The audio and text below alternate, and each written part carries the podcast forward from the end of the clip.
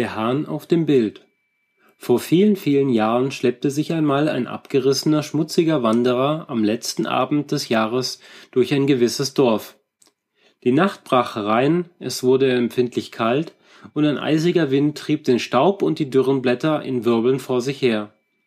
Der Reisende suchte sich ein Nachtquartier, und deshalb ging er von Haus zu Haus und bat um Aufnahme. Überall jedoch wies man ihn unfreundlich ab. Ein Hausherr murrte, Verschwinde, Bursche! Wenn man einen unsauberen Kerl wie dich ins Haus hineinlässt, wird einem ja der Appetit an den Neujahrsspeisen genommen. An einem anderen Haus wiederum sagte man kaltherzig, wir haben gerade den Neujahrsgroßputz beendet. Es ist nun bei uns ganz sauber. Wenn so ein Dreckfink wie du ins Haus kommt, wird alles wieder schmutzig werden. Geh woanders hin. An jedem Haus knallte man dem Bittsteller die Tür vor der Nase zu und ließ ihn unbarmherzig draußen in der Kälte stehen. Der Mann wanderte seufzend weiter und endlich erreichte er ein ärmliches Hüttchen am Dorfrand.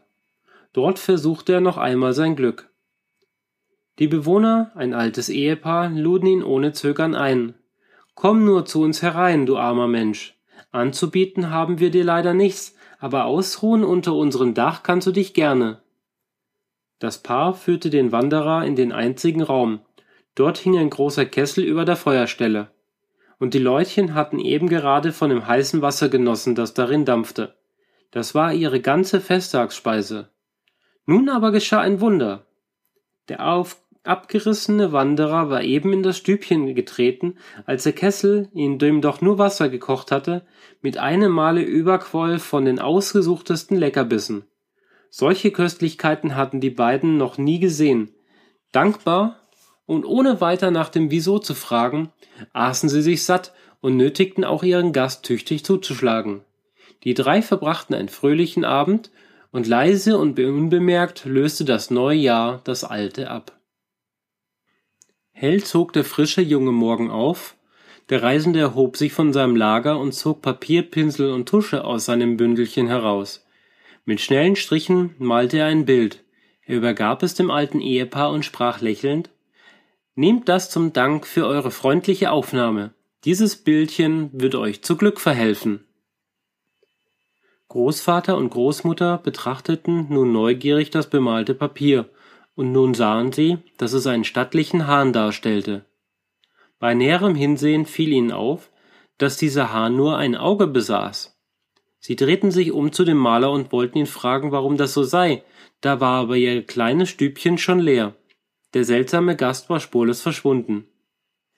Sie hängten das erhaltene Bildchen an die Wand, und nun erschienen eben auch schon die ersten Nachbarn, um die üblichen Grüße zum Neujahr auszusprechen. Und als sich die Leute in der engen Kammer drängten, fing der einäugige Hahn auf dem Bild an der Wand auf einmal an, lauthals zu krähen. Alle erschraken zuerst und wunderten sich sehr, dann aber wollte jeder den ungewöhnlichen Hahn immer wieder hören. Die Kunde von dem außerordentlichen Bild verbreitete sich in Windeseile über die ganze Insel, und die Menschen liefen herbei, um sich das Wunderding zu betrachten. Alle wollten den einäugigen Hahn auf dem Papier sehen und hören.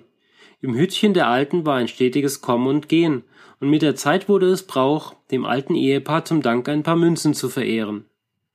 Auch von anderen Inseln her rückten die Leute an, keiner scheute die weite Reise übers Meer, und in kurzer Zeit wurde das Ehepaar steinreich.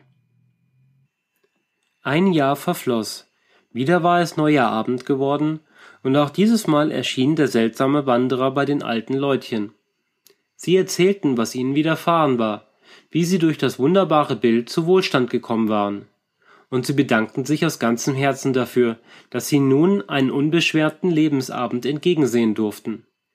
Der Künstler lächelte verhalten, er nahm das Bildchen von der Wand und setzte mit einem geschickten Pinselstrich dem Hahn das zweite Auge ein. Da begann der große Vogel mit den Flügeln zu schlagen, er löste sich vom Papier und flog zur Tür hinaus, in den hohen Himmel hinauf irgendwohin. Und im selben Augenblick war auch der Wanderer verschwunden.